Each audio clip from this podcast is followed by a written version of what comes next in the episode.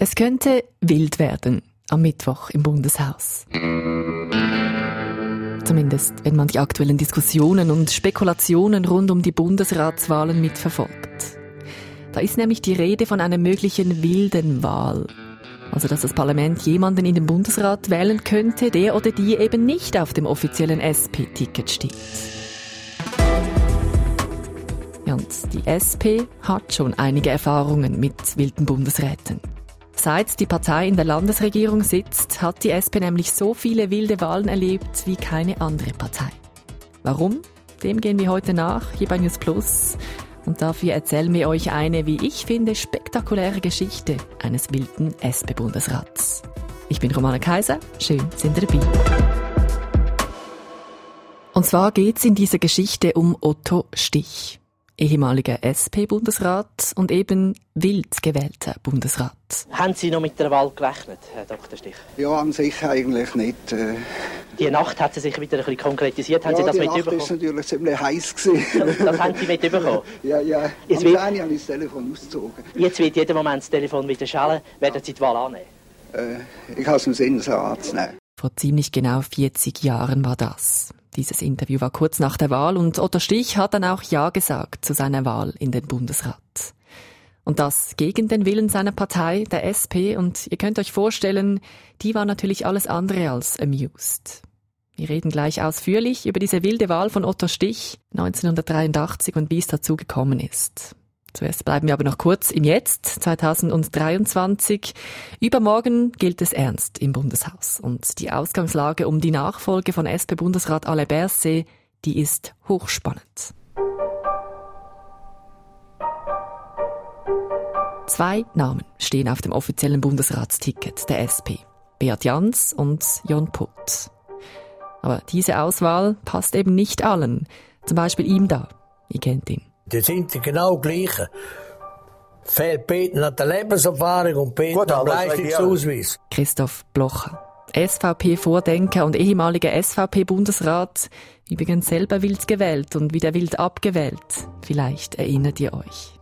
Ihr hört ihn da in seiner eigenen TV-Sendung Tele Blocher von letzter Woche und da ruft er indirekt zu einer wilden Bundesratswahl auf. Die Bürgerlichen hätten ja die Möglichkeit, jetzt zu sagen, hört, bringen den anderen noch. Einen dritten. Einen dritten Kandidaten. Einer, der eben nicht auf dem offiziellen SP-Ticket steht. Herr Blochers Äußerungen haben für ziemliche Wellen gesorgt in der letzten Woche und die Spekulationen rund um wilde Wahlen weiter angefacht. Und am letzten Freitagabend dann hat sich auch die Mitte überraschend deutlich geäußert in der SRF-Sendung Arena. Das Wort Ticket steht nicht in der Bundesverfassung, steht in keinem Bundesgesetz. Das Wort Ticket kennen wir eigentlich aus dem Theater und dem Kino. Und dort gehört es auch hin. Das ist Vize-Fraktionschef der Mitte, Pirmin Bischoff, und ihr habt's gehört, auch er hält nicht viel vom SP-Bundesratsticket. Also es wird viel geredet gerade und es ist noch vieles offen vor den Bundesratswahlen an diesem Mittwoch. Zumindest offiziell. Manche Bundeshausfraktionen entscheiden auch erst noch, für wen sie wählen werden. Ich habe es vorhin kurz erwähnt. Die SP hat seit 1943, seit dann sitzen die Sozialdemokratinnen in der Landesregierung, die SP hat seit dann die meisten wilden Bundesräte gehabt, im Vergleich zu den anderen Parteien. Viermal hat das Parlament einen nicht offiziellen SP-Kandidaten gewählt, also gegen den Willen der Partei. Bei der SVP waren es seit den 40er Jahren drei, bei der CVP zwei und bei der FDP einer. Diese Zahlen haben die Kolleginnen von der NZZ recherchiert. Und jetzt kommen wir eben zu Otto Stich. Er ist einer dieser vier wilden Bundesräte der SP und meine Kollegin von der SRF Inlandredaktion, Wilma Hahn, hat seine Geschichte für die Sendung Schweiz aktuell recherchiert. Besonders ist daran, dass die Wahl Otto Stichs eigentlich der Ursprung ist vom Begriff Nacht der langen Messe. Also bei SRF sagen wir diese Nacht heute nicht mehr so, denn eigentlich hat sie einen nationalsozialistischen Hintergrund, aber dennoch der Abend vor der Wahl oder die Nacht vor der Wahl, dieser Begriff Nacht der langen Messe ist eigentlich damals entstanden. Ja, und eben diese Nacht, diese letzte Nacht vor den Bundesratswahlen, das ist offenbar sehr spannend zu und her gegangen hinter den Kulissen. Telefondrähte unter den Parlamentarierinnen und Parlamentarier, die liefen heiß, erzählt mir Wilma. Da wurden noch die allerletzten Allianzen geschmiedet, um die offizielle SP-Bundesratskandidatin zu verhindern. Es war so, dass die SP Lilian Uchtenhagen eigentlich nominiert hat. Sie war die offizielle Kandidatin. Es wäre die erste Frau im Bundesrat gewesen.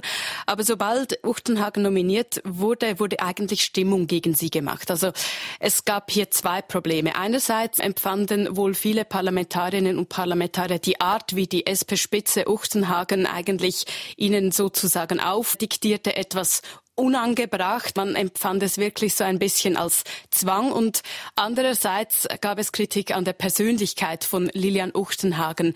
Sie sei zu intellektuell oder auch zu unbeherrscht. Man könnte aber auch das eigentlich nur als Vorwand sehen, um nicht eine Frau wählen zu müssen. Lilian Uchtenhagen selber war eigentlich überzeugt, dass alles nur ein Vorwand war und die Zeit eben noch nicht reif für die Wahl von einer Frau. Ja, und die Wahl fiel dann eben auf Otto Stich. Warum ausgerechnet Otto Stich? Er war ja zu diesem Zeitpunkt gar nicht mehr im Nationalrat. Ja, genau. Oder Stichwort 20 Jahre Nationalrat wurde aber eigentlich erst bekannt einer breiten Öffentlichkeit, als er dann unerwarteterweise in den Bundesrat gewählt wurde. Otto Stich trat nicht mehr zu den Wahlen an. Er war auch in der Partei jetzt nicht mehr so wahnsinnig beliebt. Das Problem war, dass den Bürgerlichen eigentlich alle möglichen anderen SP-Kandidaten der Reihe nach absagten, bis zum Abend vor der Bundesratswahl. Und deshalb ähm, überlegten die Bürgerlichen, wer könnte genügend stur sein, und gegen den Willen der SP-Spitze, sich als Bundesrat wählen zu lassen. Und dann kamen sie irgendwann auf Otto Stich. Otto Stich ist äh, Soloturner. Stich hatte eben den Ruf, dass er sehr eigenwillig und stur ist. Außerdem war er wohl nicht so weit links wie Lilian Uchtenhagen. Das passe den Bürgerlichen eigentlich auch ganz gut.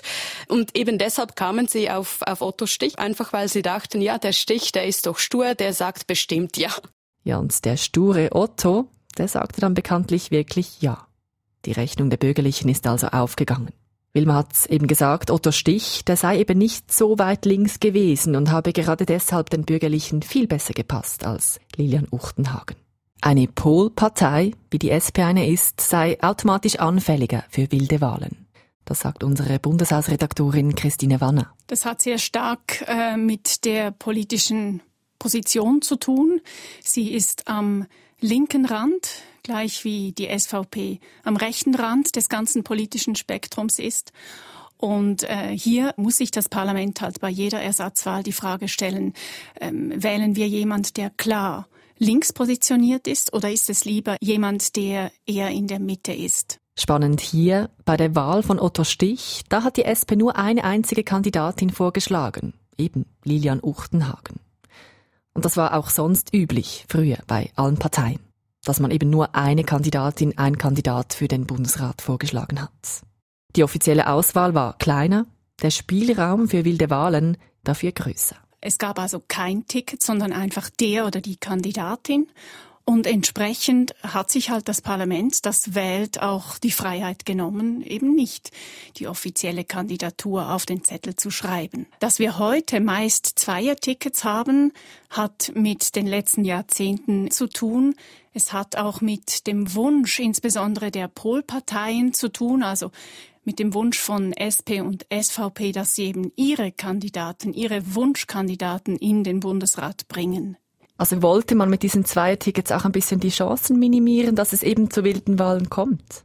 Ja, genau, das ist gekoppelt. Vielleicht erinnert ihr euch noch an das Bonmot der SVP, die von halben Bundesräten gesprochen hat.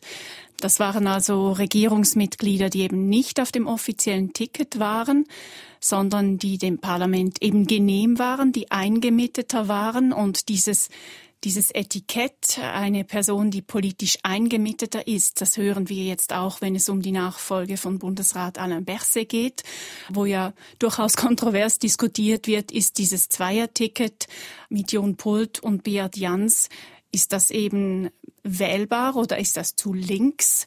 Diese Diskussionen, die hat man insbesondere eben, wenn Bundesratssitze neu besetzt werden, der SVP. Da geht es dann eben um rechts oder eingemittet und um Bundesratsmitglieder der SP. Da ist dann eben die Frage eingemittet, mehrheitsfähig oder klar links positioniert. Zurück zu Otto Stich. Am 7. Dezember 1983 hat ihn das Parlament bereits im ersten Wahlgang gewählt. Und zwar deutlich mit 124 Stimmen. Die offizielle Bundesratskandidatin der SP, Lilian Uchtenhagen, hat es nur auf 94 Stimmen geschafft. Ja, und normalerweise gibt's bei einer solchen Wahl dann Jubel und Gratulationen sofort. Aber der Wahlsieger, der war ja zu diesem Zeitpunkt gar nicht im Bundeshaus, sondern in seinem Büro in Basel. Otto Stich war damals ja eben nicht dabei im Bundeshaus, weil er gar nicht mehr im Nationalrat war. Und deshalb wurde er dann von einer Polizeieskorte von seinem Arbeitsort in Basel abgeholt und nach Bern gefahren. Und offenbar dauerte das doch seine Zeit. Und die Sitzung in Bern im Bundeshaus, die musste auch unterbrochen werden, weil man wusste ja gar nicht, nimmt Otto Stich diese Wahl an oder nimmt er sie nicht an? Und dann mussten alle auf Otto Stich warten. Und schließlich kam er dann in den Saal. Die Sitzung kann weitergehen. Und dann hält er eine Rede und sagt dann eben ja. J'accepte l'élection au Conseil fédéral. Er habe sich jetzt nicht um dieses Amt gerissen, aber er nehme es an. Und dann ist es aber ganz lustig, weil er in seiner Rede sich, so habe ich den Eindruck, um Kopf und Kragen redet, weshalb er diese Wahl annimmt, obwohl er eigentlich schon wisse, dass eine Frau nun am Zuge sei. Ich begreife aber heute, gerade weil ich auch davon überzeugt bin, dass die Zeit für eine Frau reif ist, dass viele Frauen in der Schweiz enttäuscht sein werden und auch weite Teile meiner Partei. Ja, per Polizeieskorte ins Bundeshaus, um die wilde Bundesratswahl anzunehmen, das ist irgendwie schon eine wilde Geschichte, oder? Die aktuellen Diskussionen rund um wilde Bundesratskandidatinnen und Kandidaten, die beschäftigt auch euch. SRF News-Hörer Samuel hat uns per Mail gefragt, was denn eigentlich passiert, wenn eine nicht offizielle Kandidatin gewählt wird und die Wahl dann aber nicht annimmt. Ich habe deine Frage weitergereicht, Samuel, und zwar an unsere Bundeshausredaktorin. Nein, es ist nicht so wie bei Ständerats-, Nationalratswahlen, dass hier Leute in der Pole Position nachrücken können. So ist es nicht bei Bundesratswahlen. Wenn also, egal ob wild oder regulär gewählt, wenn eine gewählte Person die Wahl nicht annimmt, dann kommt es zu Neuwahlen. Und wenn wir uns erinnern an die letzte Person, die die Wahl nicht angenommen hat, da müssen wir einige Jahre zurück ins Jahr 1993. Francis Matte von der SP wurde zum Bundesrat gewählt. Er war nicht auf dem Ticket. Auf dem Ticket wäre die offizielle SP-Kandidatin Christian Brunner gewesen. Francis Matte hat dann unter massivem Druck der Partei und auch der Öffentlichkeit diese Wahl nicht angenommen. Je l'annonce officiellement. Je dois refuser mon élection au Conseil fédéral. Es ist zu Neuwahlen dann eine Woche später gekommen mit dem Zweierticket dann. Christiane Brunner und Ruth Dreifuß und gewählt wurde dann Ruth Dreifuß. Ja, und Ruth Dreifuß war dann auch eben die erste Frau, die für die SP im Bundesrat saß. Sie war die erste, weil Otto Stich zehn Jahre zuvor mit seiner wilden Wahl, oder besser gesagt mit der Annahme eben dieser wilden Wahl, Lilian Uchtenhagen verhindert hatte. Für die SP war das damals, 1983, ein regelrechtes Fiasko. Das erzählt mir Regionalredaktorin Wilma. Ja, der Ärger war wirklich wahnsinnig groß. Also Stich galt dann auch fortan als äh, Ladykiller, der Frauenverhinderer. Die Sozialdemokraten, die waren wirklich stinksauer auf Otto Stich und sie erwägten gar, sich aus dem Bundesrat zurückzuziehen. Es wurde dann ein Parteikongress einberufen, wo dies besprochen wurde und die SP ging dann nicht so weit, sich aus dem Bundesrat zurückzuziehen. Aber ja, die SP und Otto Stich, als er starb, gab es zwar dann sehr liebe Worte von ehemaligen Parteien, Parteigenossinnen und Genossen und dann hieß es überall, ja, man habe sich versöhnt, aber das war sicher sehr eine schwierige Zeit für die SP damals. Wie hat sich denn Otto Stich, also eben der wilde Kandidat, überhaupt im Bundesrat geschlagen? Er saß ja dann doch neun Jahre lang in der Regierung. Also Stich war im Volk eigentlich ziemlich populär und das kann man sich auch so erklären, dass er sich selber treu blieb. Eben, er war ziemlich eigenwillig und schwamm auch mal gegen den Strom, wenn es sein musste. Und ich glaube, diese Glaubwürdigkeit, die haben einfach viele Schweizerinnen und Schweizer geschätzt. Stichwort Glaubwürdigkeit. Wie glaubwürdig sind denn jetzt die Gerüchte und Spekulationen, dass es eben auch an diesem Mittwoch wieder zu einer wilden Bundesratswahl kommt für die SP? Die Frage geht nochmals an Christine aus der Bundeshausredaktion. Es ist ja hochspannend, wenn äh, wir uns umhören und die Medienberichte lesen über diese zahlreichen Geheimpläne, die derzeit im Umlauf sind. Das sind interessante Gedankenspiele. Damit es aber klappen kann, dafür muss sehr viel zusammenspielen. In jüngster Zeit ist das kaum mehr möglich gewesen. Wir hatten die Abwahl von Ruth Metzler und die Abwahl kurz darauf von Christoph Blocher. Es muss sehr viel zusammenspielen, dass so etwas klappt. Das heißt, im Moment rechne ich nicht mit solchen Coups für den Mittwoch, aber zugegeben, Bundesratswahlen haben immer ein Potenzial für Überraschungen. Jans, die Erfahrung zeige eben, je lauter und öffentlicher über Geheimpläne diskutiert werde im Vorfeld von Bundesratswahlen, desto unwahrscheinlicher seien sie. Aber hey, bald wissen wir es, in zwei Tagen kommt's zum Showdown im Bundeshaus. Nicht geheim sind übrigens unsere Kontaktdaten. Wenn auch ihr eine Frage habt, wie Samuel, oder sonst Inputs für ein anderes Thema, zu dem wir mal eine News Plus Folge machen sollen, dann schreibt uns doch auf newsplus.srf.ch oder gerne auch eine Sprachnachricht auf 076 320 10 37. Oder ihr könnt es auch direkt auf Spotify machen, einfach direkt ins Antwortformular reinschreiben. Das war's von uns für heute. Das News Plus Team zum Wochenstart war Produzentin Lea Saga, Redaktorin Nadine Lützelschwab hat im Archiv nach Tönen gewühlt und ich, Romane Kaiser, habe getextet und die Fragen gestellt. Merci fürs Zuhören und bis bald.